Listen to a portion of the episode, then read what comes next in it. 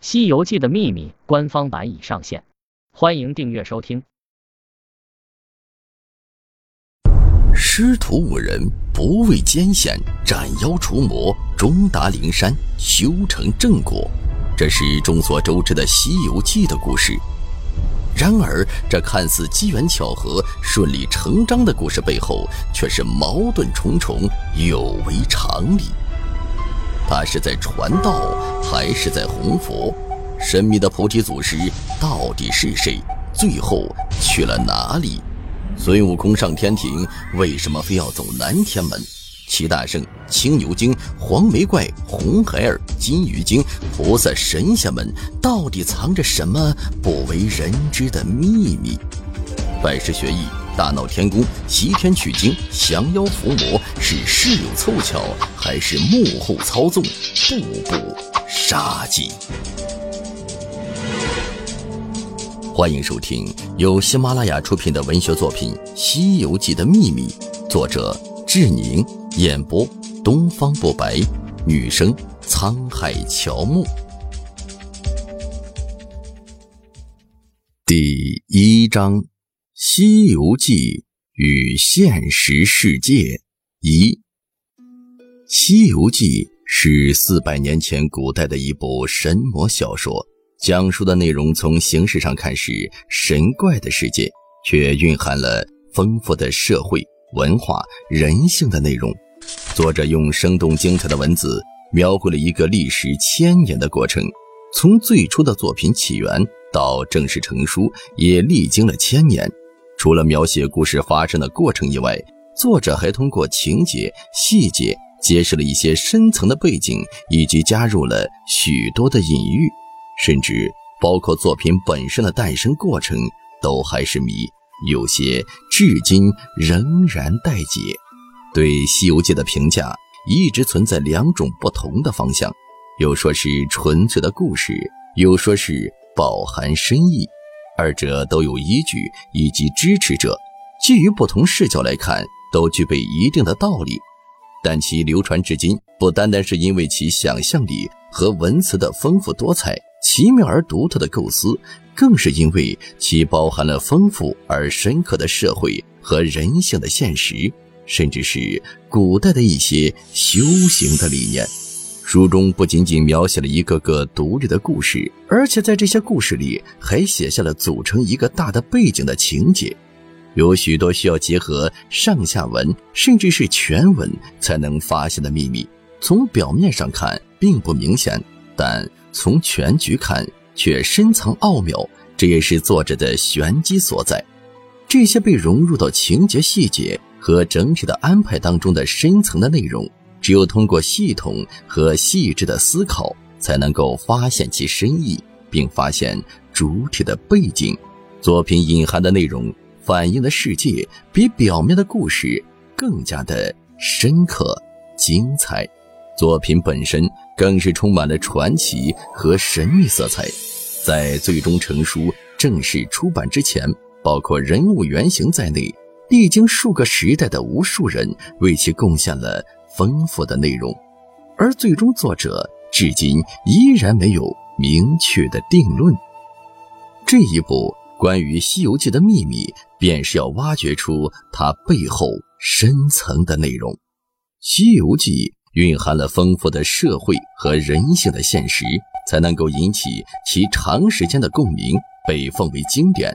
谈及《西游记》的现实世界，要探讨一下。《西游记》的作者所描绘的究竟是基什么样的社会？是否跟现实中的社会有一定的对应关系？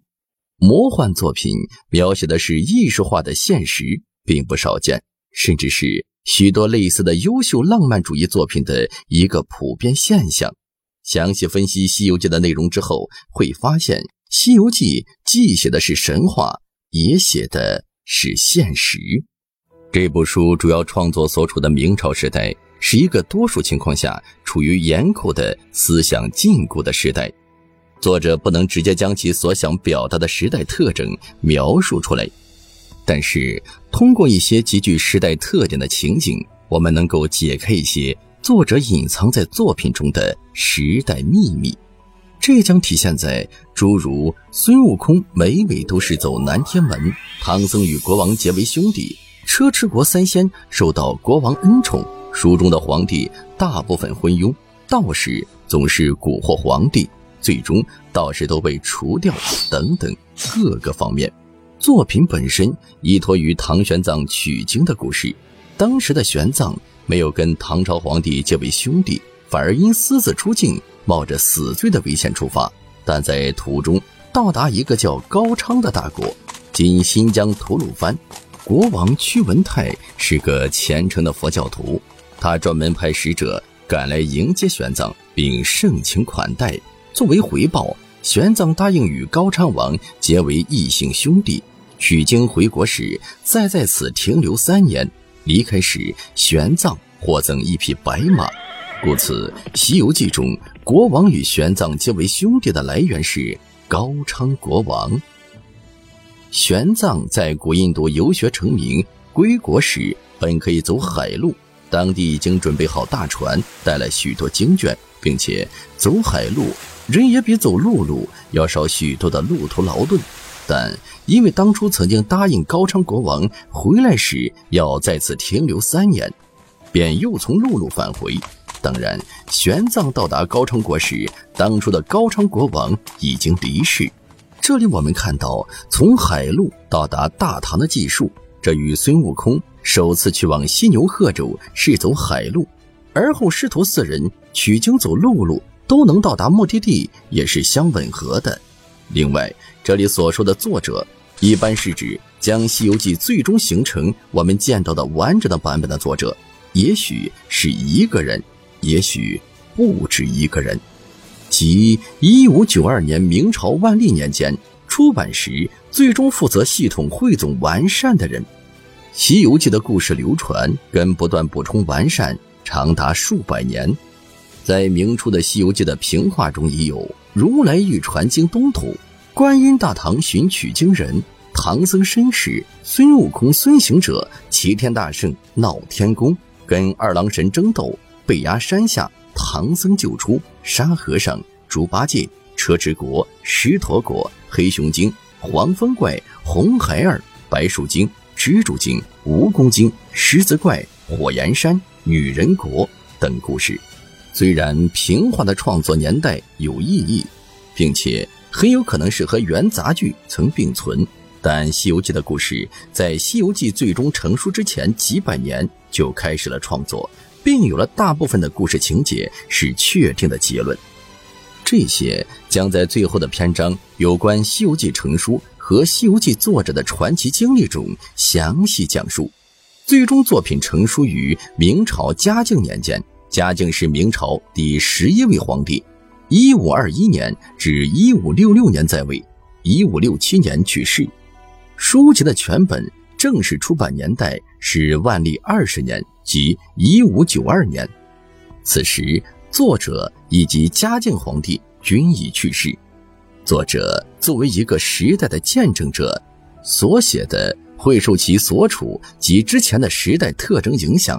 但是那时的明朝对社会文化的限制是严格的，因此如果有跟时代相类比的显著痕迹，则作者、作品、出版者将会很有可能受到牵连。因此，作品以神魔小说的形式出现，但是这并不影响其针对当时以及之前时代的特征跟具体事件的对应描述。